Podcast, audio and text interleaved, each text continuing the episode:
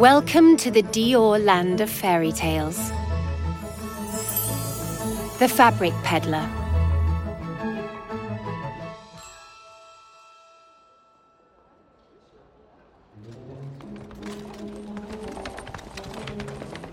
Once upon a time, a young peddler roamed the towns of Normandy selling her fabrics. Accompanied by her faithful dog Alto, she pulled her cart and moved from market to market. The poor girl had little success with her fabrics. Onlookers showed more interest in fruit and poultry than in her precious merchandise. Nevertheless, she remained hopeful and proclaimed loud and clear to whoever would listen Who will buy my fabrics? Beautiful fabrics! Soft fabrics!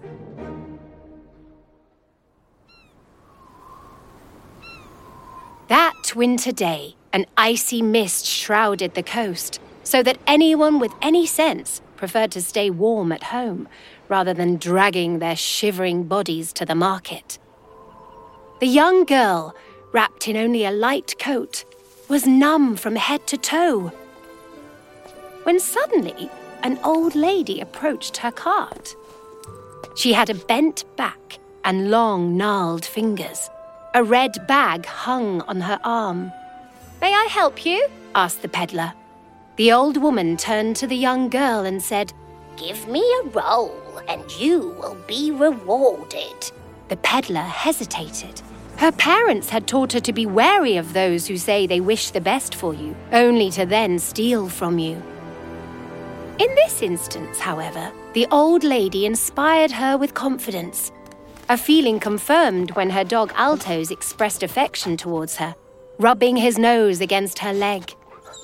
And so the young girl showed her charitable side by offering one of her rolls of fabric.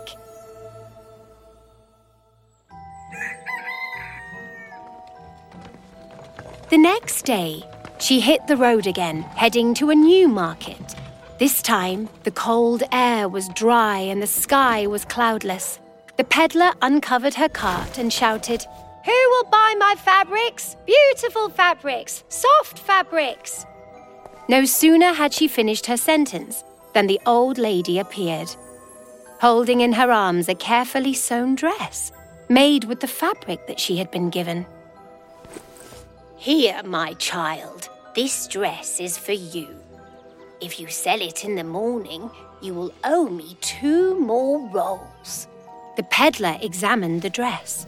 It was delicate and smelled deliciously sweet. So she accepted the offer. And a few minutes later, the dress was sold. The old woman picked up her two rolls of fabric and disappeared into the crowd.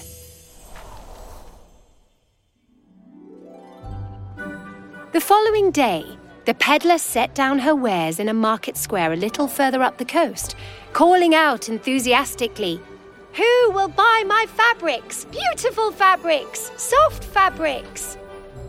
Much like the day before, the old lady arrived, this time carrying two equally beautiful dresses. They made a new version of their earlier deal. If the dresses were both sold before noon, the old lady could choose three more rolls. And that is exactly what happened. The dresses were a great success, and so the peddler and the old lady continued their curious exchange. Little by little, word spread throughout the towns of Normandy that a young girl was selling beautiful, elegant dresses at the market. Soon, Eager customers were flocking from all over the coast, hoping to buy one. And then one day, with Christmas fast approaching, the Countess of Granville herself appeared in front of the young peddler and said to her, My dear, I hear that you sell dresses of great quality. This is precisely what I need for the Christmas Eve ball that I'm giving on Saturday. May I count on you to make me a dress worthy of the event? The young girl hastened to accept and then handed the old lady all her rolls. But the next day, the peddler waited the whole morning in vain.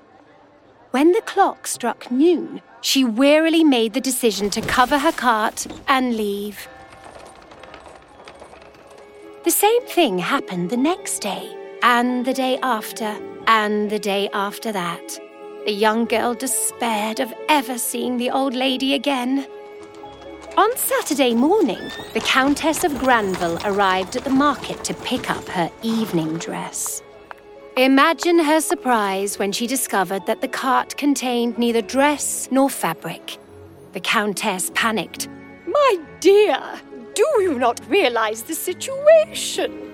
Christmas is coming, and I absolutely must have a dress for tonight. Yes, Countess, you will have it, I swear, replied the peddler.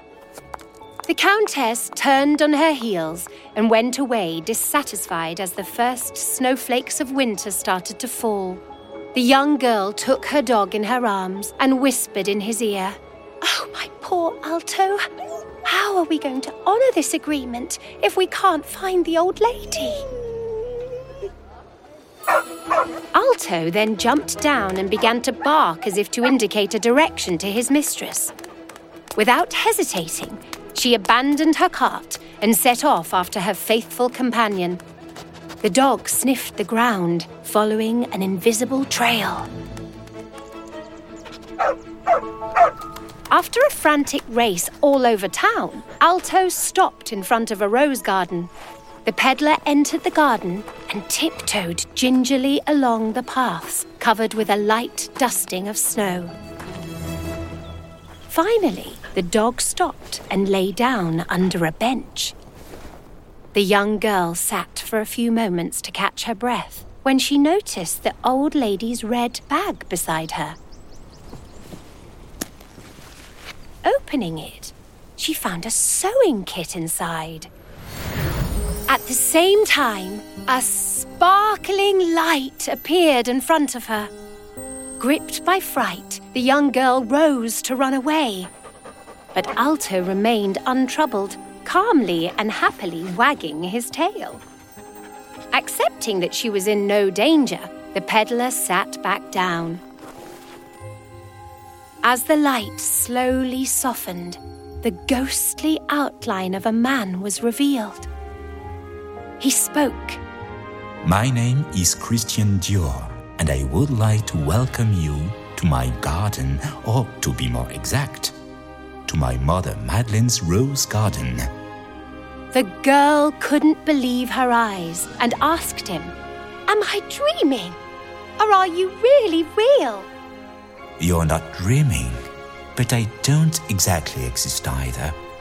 I have come back in the form of a kind spirit to entrust my red bag to a deserving person who has a sense of work and duty.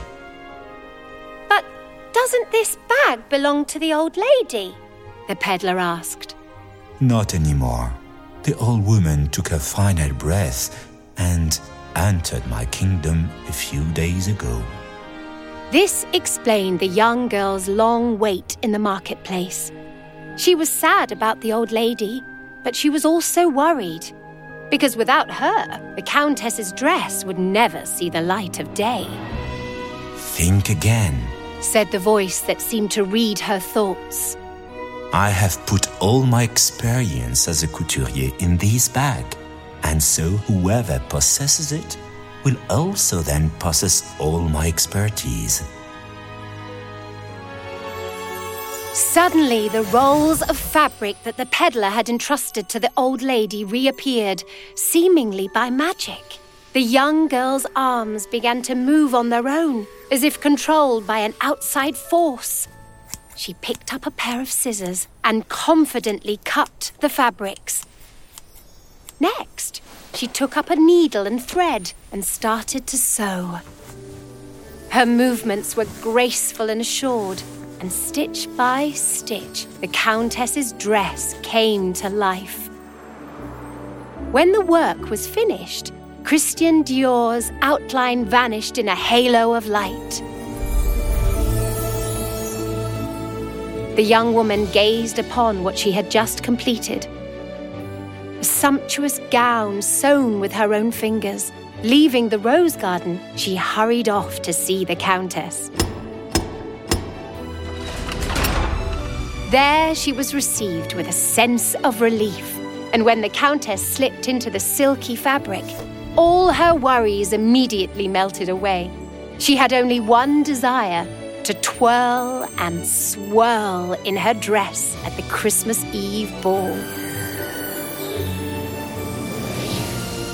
From that day on, the young girl often returned to the fragrant garden with fabric draped over her arm to create even more beautiful and inventive dresses.